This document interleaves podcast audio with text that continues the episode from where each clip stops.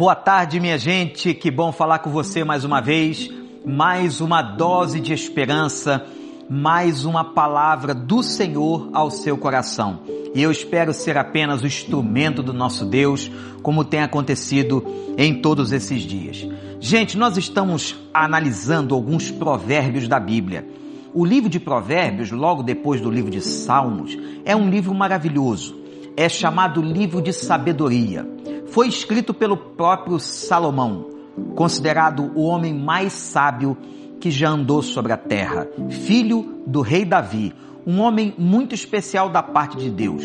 E ele escreveu alguns provérbios ou vários provérbios maravilhosos que edificam muito o nosso coração. E hoje eu quero ver com você um terceiro provérbio. Veja bem o que diz a palavra do Senhor no capítulo 13, versículo 12. Presta atenção. A esperança que se retarda deixa o coração doente, mas o anseio satisfeito é árvore de vida. Aqui tem uma análise psicológica muito interessante sobre a mente humana e o comportamento humano.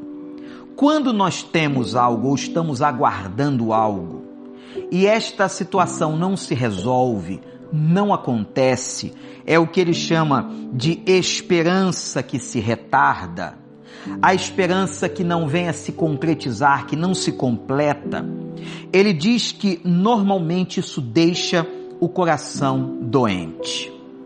Às vezes, por nós estarmos esperando uma resposta por muito tempo, algo sobre o qual você vem orando, clamando a Deus, suplicando ao Senhor, e essa resposta não vem, essa resposta não chega.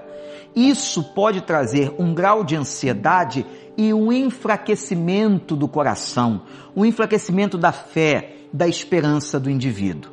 É por isso, gente, que é muito importante clamarmos a Deus para que o Pai responda às nossas orações. O salmista várias vezes dizia: Inclina, Senhor, os teus ouvidos às nossas orações não te detenhas. Senhor, se apresse em responder às nossas orações. Por causa disso aqui que Provérbios está dizendo para nós. Quando o coração humano tem uma resposta retardada ou a esperança se retarda, isso traz um adoecimento, um desânimo, uma desmotivação. Eu quero estimular você a que clame a Deus. Agora eu vou te contar um segredo da palavra. A Bíblia diz também que não há nada que o Senhor não saiba e Ele sabe exatamente a carga que podemos suportar. Ora, se Ele está permitindo que você passe por esse tempo sem a resposta, é porque Ele tem propósito para isso. Ele tem alguma coisa para ensinar a você.